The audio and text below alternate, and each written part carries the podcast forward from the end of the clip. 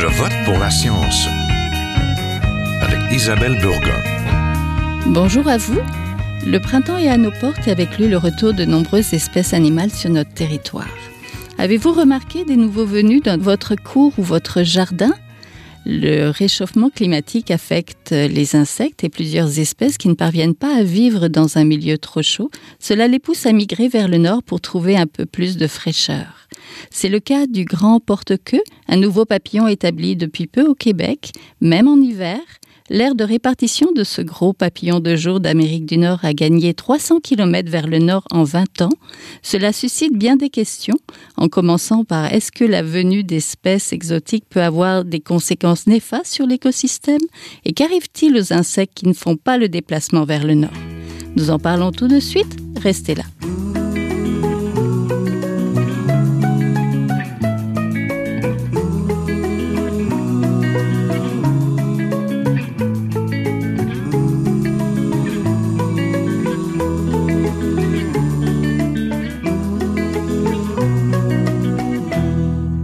Aujourd'hui, nous parlons avec nos invités de l'impact des changements climatiques sur les insectes et de la migration nordique du grand porte-queue à un papillon de jour qui ne survivait pas avant l'hiver québécois.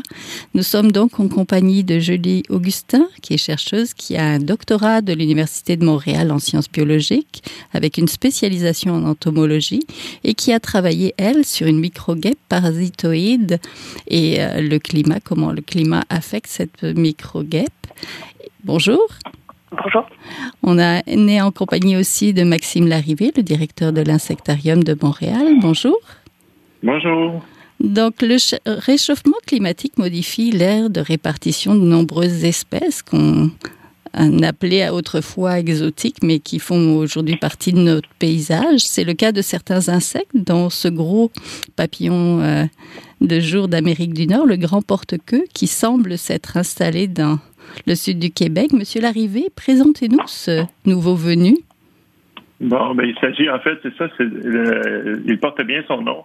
C'est le plus grand papillon d'Amérique du Nord, euh, le papillon de jour, qui va faire jusqu'à 15 cm d'envergure. C'est un papillon qui, comme vous l'avez mentionné, était euh, plutôt d'origine néotropicale auparavant, mais dont la, la, répartition, la limite nord de la répartition auparavant se retrouvait un peu au sud de, la ville de Toronto, par exemple, pour donner une idée aux, auditeurs.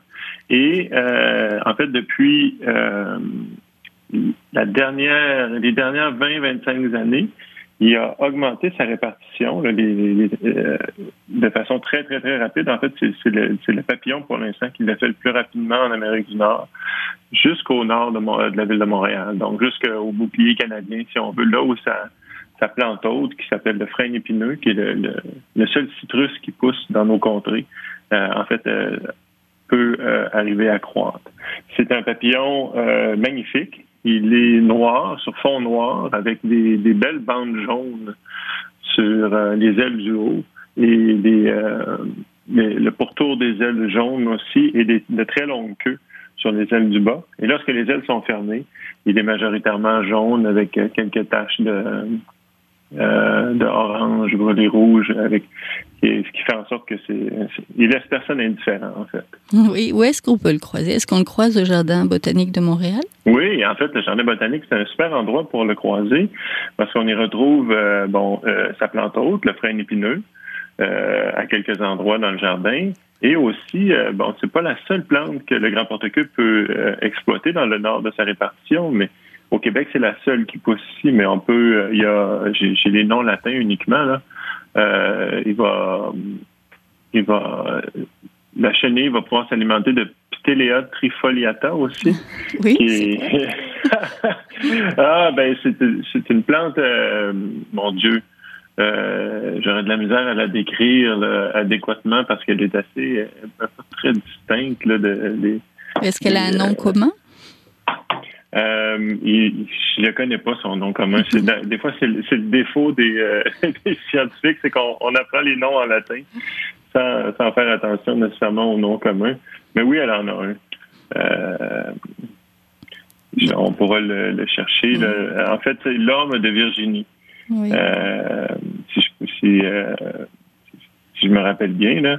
Et euh, c'est une des plantes autres que le, grand porte-cul va utiliser, qui se retrouve aussi au jardin botanique de, façon horticole, mais qui peut se retrouver dans plusieurs jardins euh, dans le sud du Québec aussi. Et euh, parce que c'est une, plante horticole qui est souvent plantée dans les aménagements paysagers. Est-ce que ça pose problème que le grand porte-queue soit au Québec maintenant? En fait, non. À court terme, non. nous, ce que nos recherches indiquaient, c'est le, risque de, déphasage entre euh, la vitesse à laquelle le, climat dans lequel le, grand porte-queue peut se reproduire se déplace vers le nord et euh, la, vitesse qui est beaucoup moindre à laquelle sa plante haute peut arriver à se déplacer vers le nord. Donc pour l'instant, euh, la plupart des insectes au, Québec vont être limités dans leur déplacement vers le nord ben, pour des raisons climatiques pas nécessairement des raisons de, la présence de leur, de, leur plante hôte, c'est des herbivores, ou euh, de, de, l'autre potentiel, en fait, pour, euh, des parasitoïdes, des trucs comme ça. Et euh, dans le cas échéant, c'est une des premières démonstrations où le, le, papillon, la niche climatique du papillon maintenant se, se retrouve plus au nord que la région de, le bouclier canadien, sauf que sa plante haute ne s'y retrouve pas encore. Elle n'a pas réussi à, s'adapter ou à tirer profit finalement de la modification du climat parce qu'il n'y a pas uniquement le climat des fois qui va être important pour le déplacement des plantes. Il va y avoir le type de sol, la capacité aussi de, germiner, de germer, de, de, d'entrer en compétition avec les plantes qui sont déjà établies dans ces endroits-là. Et à long terme, si le climat continue d'évoluer très rapidement, euh, il, y a, un risque de déphasage euh, important entre les, euh, la, répartition de ces plantes-là et le grand porte-queue dans les, les, siècles à venir, en fait. Et c'est une des menaces qui est des plus importantes, en fait, en lien avec les changements climatiques, c'est le, fait que les, les changements climatiques, que les, que les, insectes, les plantes, en fait, tous les organismes vivants subissent présentement et, potentiellement sans équivalent historique. Donc, en dehors de leur capacité d'adaptation qui a été établie dans les, euh, les centaines, voire les millions d'années précédentes, lorsqu'il y avait des, des glaciaires et des, des périodes comme ça, ils se produisaient sur des échelles temporelle qui était beaucoup plus large. Donc, il y avait une capacité d'adaptation qui était euh, euh, plus longue aussi. Qui plus, hein. plus longue, exactement. Oui, Madame, Madame Augustin, est-ce que c'est fréquent qu'une espèce d'insecte parte à la conquête de nouveaux territoires? Bah, ça, en fait, ça va dépendre de beaucoup de facteurs, comme disait Monsieur Larrivée. Ça va dépendre de l'adaptation climatique qu'il va y avoir dans ces nouveaux territoires, mais aussi de la présence de leur hôte. Donc ça pourrait être leur hôte végétal, l'arbre sur lequel ils se nourrissent, la plante dont ils ont besoin. Mais ça peut aussi être leur hôte, par exemple dans le cas des parasites ou des prédateurs. Il y a besoin que leur hôte dans lequel ils vont pondre, qu'ils vont parasiter, ou alors leur proie soit aussi présent. Et donc que leur proie se soit adaptée aussi à ce nouveau territoire et à ce nouveau climat. Donc euh, pour certaines espèces qu'on connaît, celles qui sont euh, d'importance économique, celles qu'on suit le plus, on a souvent observé ce décalage vers des nouveaux territoires, vers les plus hautes latitudes. Il y a beaucoup d'espèces qu'on ne connaît pas, dont on ne connaît pas la distribution actuelle, dont on ne connaît pas les possibilités d'adaptation. Et pour ces espèces-là, pour la majorité des espèces, en fait, on ne sait pas euh, s'il y a eu un déplacement ou s'il va y en avoir un. Oui, on vient de parler de papillons, mais quels sont les autres insectes qui s'adaptent au nouveau climat? Madame Augustin? Oui. Euh, bah moi, je connais surtout les espèces qui vont être d'importance au niveau agricole. Donc, euh, un exemple qu'on peut citer, c'est la punaise marbrée qui, a été introduite aux États-Unis il y a quelques années et qui, depuis euh, cinq 5 ou 6 ans, on retrouve en Ontario et au Québec. Donc euh, il y a vraiment eu un déplacement vers le nord avec les nouvelles conditions climatiques qui lui permettaient maintenant de survivre, entre autres, aux hivers du Québec, alors qu'avant, elle n'était pas capable. Est-ce qu'il n'y a pas d'autres insectes qui euh, rentrent en compétition? Est-ce qu'il faut qu'ils compétitionnent avec finalement ceux qui sont déjà là? Oui, euh, pour le cas de la punaise marbrée, je sais qu'il y a beaucoup d'études en ce moment qui sont en train d'étudier ça. Comment est-ce qu'elles vont affecter les communautés de punaises qui sont indigènes? Donc c'est étudié en Amérique du Nord, mais aussi en Europe en parallèle. Et euh, si on se base sur d'autres insectes dont on sait qu'ils ont affecté les communautés, on, peut penser que ça va vraiment être problématique à ce niveau-là. Donc un exemple qui est bien connu, c'est la coccinelle asiatique. Et on a vu au fur et à mesure de son implantation dans les différents territoires, elle avait vraiment affecté les communautés de, de coccinelles qui étaient natives. Et les remplacer finalement. Hein.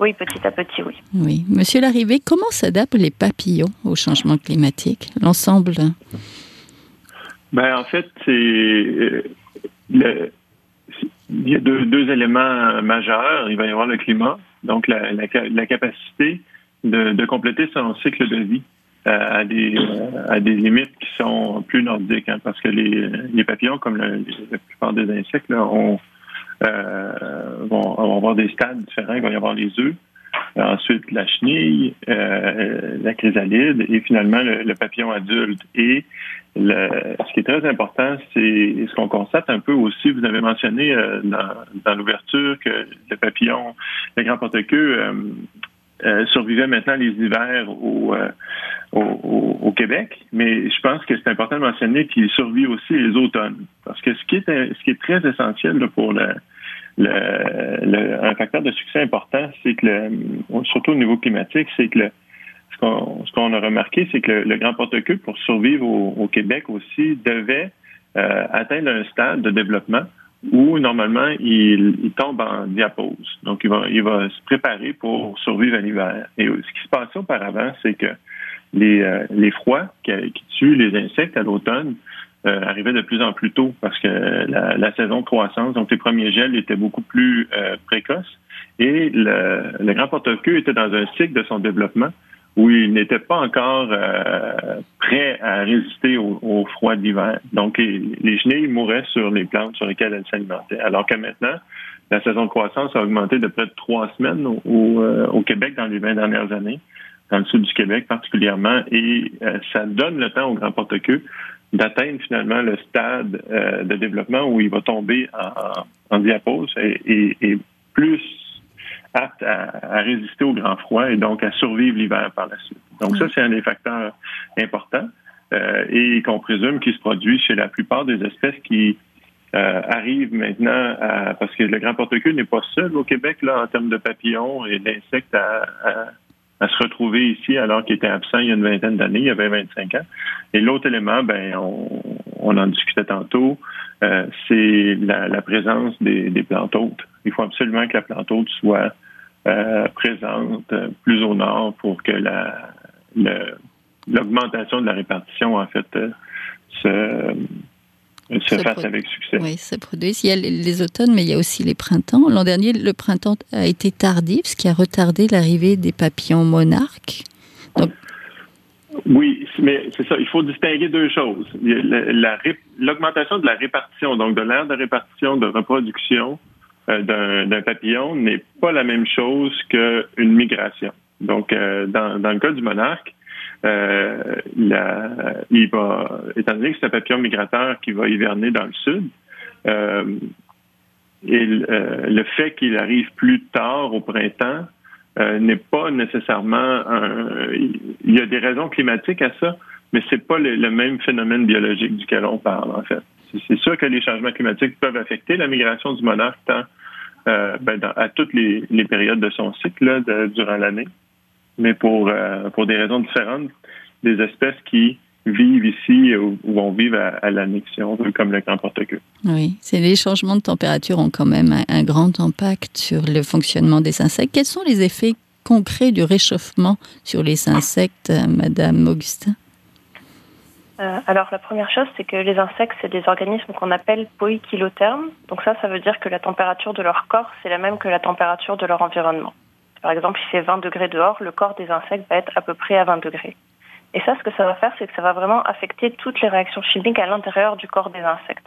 Donc plus il va faire chaud, plus les réactions chimiques vont être rapides et plus tous les, mécanismes physiologiques vont se dérouler rapidement. Donc le développement va être plus rapide, mais ils vont vivre moins longtemps.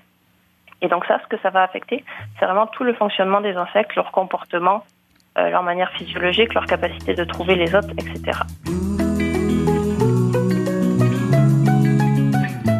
Vous êtes toujours à Je vote pour la science, là où la science rencontre la politique, une émission produite par l'agence Science Presse. Vous pouvez visiter son site internet au sciencepresse.qc.ca. Il y a eu une étude britannique en 2018 qui a affirmé que ça nuisait aussi à la fertilité. Est-ce que les changements climatiques peuvent nuire à la reproduction des insectes? Euh, Oui, en fait, euh, tout ce qui est reproduction, c'est vraiment l'un des facteurs qui est le plus sensible à la température. Et le réchauffement, ça va affecter cette reproduction de différentes manières. Donc ça peut affecter soit directement la fertilité des individus s'ils sont exposés à une température trop élevée. Par exemple, il y a les spermatozoïdes des insectes mâles qui généralement vont être désactivés ou qui vont être moins efficaces s'ils sont exposés à vraiment un gros choc thermique. Puis ça va aussi affecter le comportement des insectes, par exemple leur capacité à trouver ou à rechercher leur partenaire sexuel dans l'environnement, ou même leur capacité à s'accoupler une fois qu'ils ont trouvé leur partenaire sexuel. Encore une fois, parce que tout leur comportement, tous les mécanismes à l'intérieur de leur corps vont vraiment être affectés par cette température. Et donc s'il fait trop chaud, tous les mécanismes de reproduction et de fertilité vont être vraiment moins efficaces. Oui, monsieur Larrivée, est-ce que c'est la même chose pour les papillons? Est-ce que ça peut affecter? Absolument tout, ce que Mme Augustine vient de mentionner est, vrai pour les papillons aussi. Euh, souvent aussi, les températures très élevées viennent avec des, périodes de sécheresse. Et dans le cas des papillons, euh, au niveau, bon, les larves vont être très affectées parce que les plantes euh, vont, euh, vont mourir plus rapidement ou vont être complètement desséchées, donc moins propices là, pour, euh, au niveau nutritif pour l'alimentation des, des, chenilles. Et pour les adultes, en plus des, des, enjeux comportementaux qui étaient mentionnés par Mme Augustine, c'est aussi il va y avoir des l'enjeu des sources de nectar. Donc les fleurs vont faner plus vite. Le nectar va être parfois trop trop visqueux, donc ils pourront pas le boire. Euh, et euh, c'est des, des, événements extrêmes comme ça vont souvent contribuer à des, des baisses énormes des populations. L'été passé, euh, dans, dans, tout le nord-est de l'Amérique du Nord, c'était une année, euh, on, a eu des températures très, très chaudes, une longue période de sécheresse estivale. C'était une des, des, pires années en termes de... Toutes les espèces étaient présentes, mais le nombre d'individus qu'on observait, qu'on documentait était très, très, très, très bas pour la, majeure partie des espèces. Donc, on peut s'imaginer que sur des, périodes où euh, on, va, on va avoir des, des, étés très, très chauds, des étés euh, très, très secs aussi, à, long terme, le, taux de survie de, des populations d'insectes à différents endroits pourrait être euh, fortement menacé. Oui, il y a des effets du changement climatique aussi sur certains euh, parasitoïdes comme la guêpe que vous étudiez, Madame Augustin, vous penchez sur les effets de la température, sur le comportement de cette guêpe-là. Comment le climat affecte cette guêpe?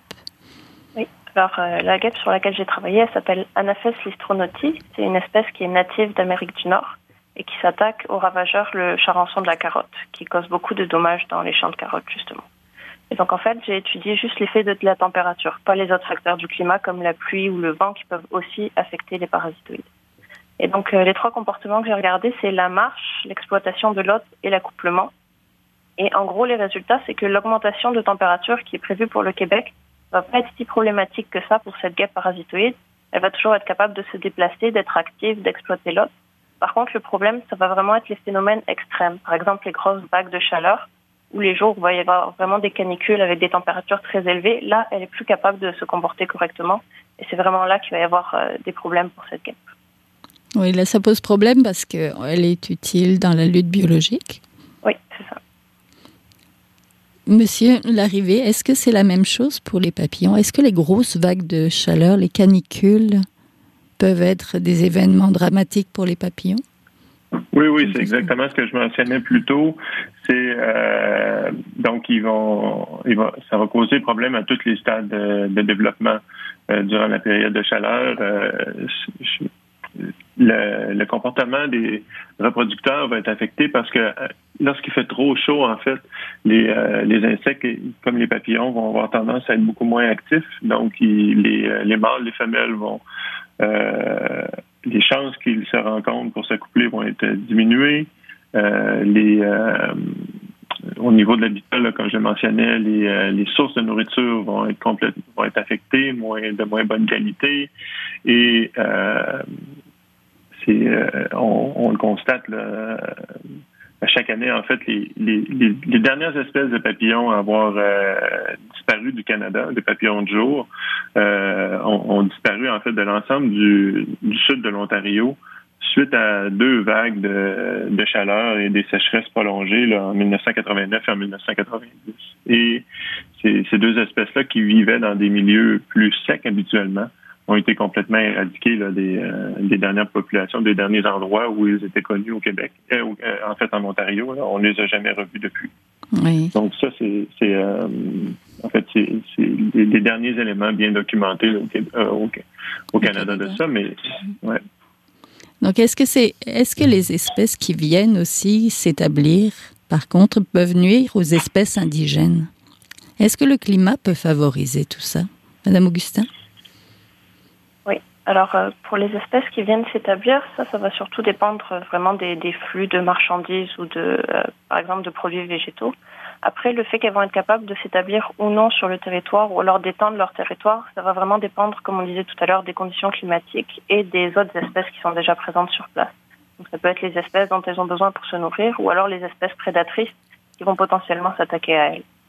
C'est vraiment plein de facteurs qui vont faire qu'une espèce qui est introduite quelque part va vraiment proliférer ou alors qu'elle va rester sous contrôle. Monsieur Larrivée, est-ce que chez les papillons c'est la même chose? Est-ce qu'il peut y avoir de la compétition avec des nouveaux papillons? euh, En fait, c'est une excellente question. C'est très dur à, euh, documenter les comportements de compétition, donc d'exclusion d'accès aux ressources par des espèces introduites de papillons euh, sur d'autres. Euh, pour l'instant, au, Québec, on soupçonne que c'est pas le cas. Euh, ça n'a pas été mesuré encore. On a une espèce introduite là, par, des qui a été découverte en fait autour de l'aéroport à Mirabel en 2005 qui s'appelle le bleu commun qu'on appelle maintenant le bleu commun d'Europe qui a, a complètement explosé là, dans dans sa, répartition, mais aussi dans son abondance dans la grande région de Montréal. Puis maintenant, on le retrouve jusqu'à Toronto, on le retrouve au Vermont. Puis les raisons pour lesquelles il a été capable d'élargir sa répartition comme ça rapidement sont, sont, exactement celles qui étaient mentionnées par Mme Augustin. Et, euh, et ce que ça fait en sorte, c'est que étant donné que les, les, prédateurs naturels de cette espèce-là ne sont pas présents en, bonne partie, il y a une certaine période où, les, la faune euh, du nouveau milieu où on retrouve ces espèces introduites-là euh, peut ou doit potentiellement s'adapter si elle est pour euh, tirer profit de cette nouvelle ressource-là et l'attaquer, mais des fois c'est pas le cas du tout. et la, l'espèce va, va proliférer complètement. Mais pour l'instant, malgré le fait, là, en fait, ce serait un sujet d'étude euh, gradué hyper intéressant, là, parce qu'on a les données pour le faire, mais de, ce serait de, de comparer dans les endroits où euh, le bleu commun d'Europe se retrouve, par exemple, si les espèces indigènes qui, qui exploitent les mêmes ressources ont diminué dans les euh, dans les 20 dernières années par rapport à, au moment, au, par, avant l'arrivée finalement du bleu commun d'Europe. Oui. La, plupart des insectes qui vivent donc sur une aire très réduite et ont des capacités de déplacement limitées sont peut-être incapables de fuir les conditions néfastes euh, rapidement des changements climatiques. Qu'arrive-t-il aux insectes qui ne font pas le déplacement vers le nord, Madame Augustin? Euh, ben, encore là, ça va dépendre de beaucoup de facteurs, mais si vraiment les conditions climatiques euh, augmentent ou varient de manière trop importante par rapport à leur capacité d'adaptation, ben là, ils vont potentiellement euh, devenir éteints. Ils ne sont pas capables de se déplacer et si les conditions environnementales de là où ils sont varient trop rapidement. Oui. Monsieur Larrivée, pour le grand porte-queue, si euh, le frêne épineux n'arrive pas à suivre le même rythme que lui, qu'est-ce qui va se passer pour ce beau papillon-là? Euh, pour l'instant, à court terme, son aire de répartition n'augmentera pas vers le nord euh, et les conséquences seront pas énormément fâcheuses. Mais à long terme, euh, il faut comprendre que l'aire de répartition d'une espèce, bon, elle a aussi une limite au sud. Et si euh, les conditions, pour les raisons qu'on mentionne présentement, donc la, chaleur, euh, euh, les, événements météorologiques extrêmes augmentent dans le sud de sa répartition et que la limite sud se contracte vers le nord, il, risque avec le temps aussi d'y avoir une, une, contraction générale, donc une, une perte de la, euh, généralisée de, la taille de son aire de répartition. Et avec le temps aussi, le, le défi pour des espèces, c'est une question de résilience. Donc, les, individus diminuent dans les endroits où ils arrivent à survivre et euh, que le milieu de survie, donc l'aire de répartition où les espèces arrivent à survivre, se contracte euh, plus rapidement qu'il ne se euh, qu'il augmente au nord. Donc c'est vraiment ce type de défi-là qui pourrait à long terme être problématique là, pour le grand porte-queue, mais pour l'ensemble des, des insectes herbivores en fait. Madame Augustin, vous avez animé des ateliers de vulgarisation sur les insectes dans le cadre du LUPOP Montréal, l'Université populaire, en novembre dernier. Est-ce que vous abordez des questions des changements climatiques?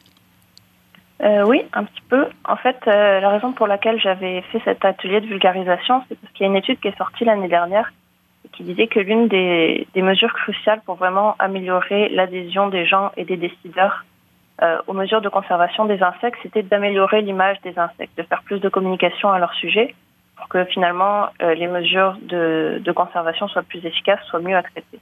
Donc c'était vraiment dans cette idée-là que j'avais été faire cet atelier à l'UPOP. Donc le but vraiment c'était de montrer à quel point les insectes sont variés, à quel point ils sont beaux, à quel point ils ont euh, une capacité de cognition quand même assez complexe, de communication, d'apprentissage, etc justement pour améliorer leur image et faire que les, les mesures d'adhésion euh, aux mesures de conservation soient plus respectées, soient plus euh, appréciées par la population.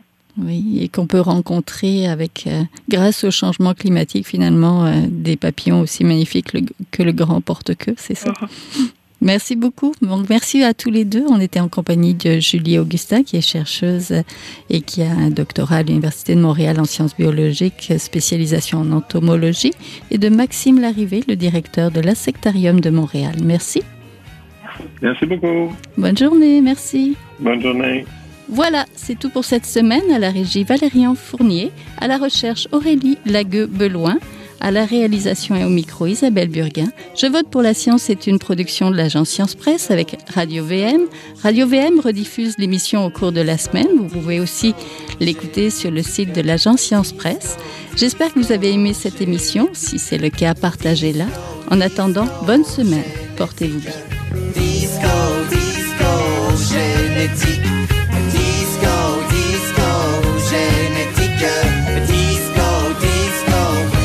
magnetic. It's no other.